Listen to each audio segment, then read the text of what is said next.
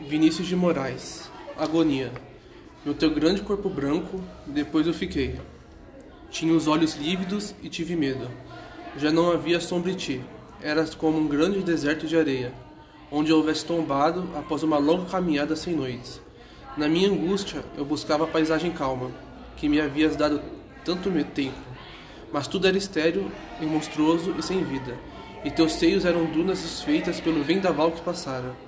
Eu estremecia agonizando e procurava me erguer, mas teu ventre era como areia movediça para os meus dedos. Procurei ficar imóvel e orar, mas fui me afogando em ti mesma.